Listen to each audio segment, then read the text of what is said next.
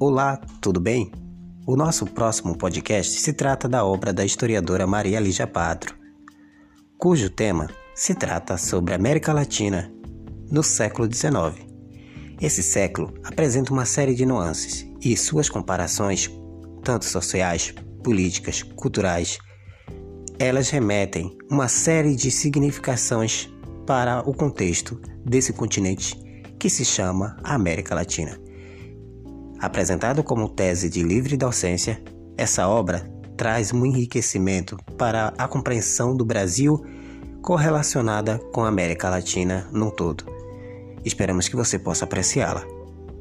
Um abraço e aprecie com grande entusiasmo, porque a obra é fantástica.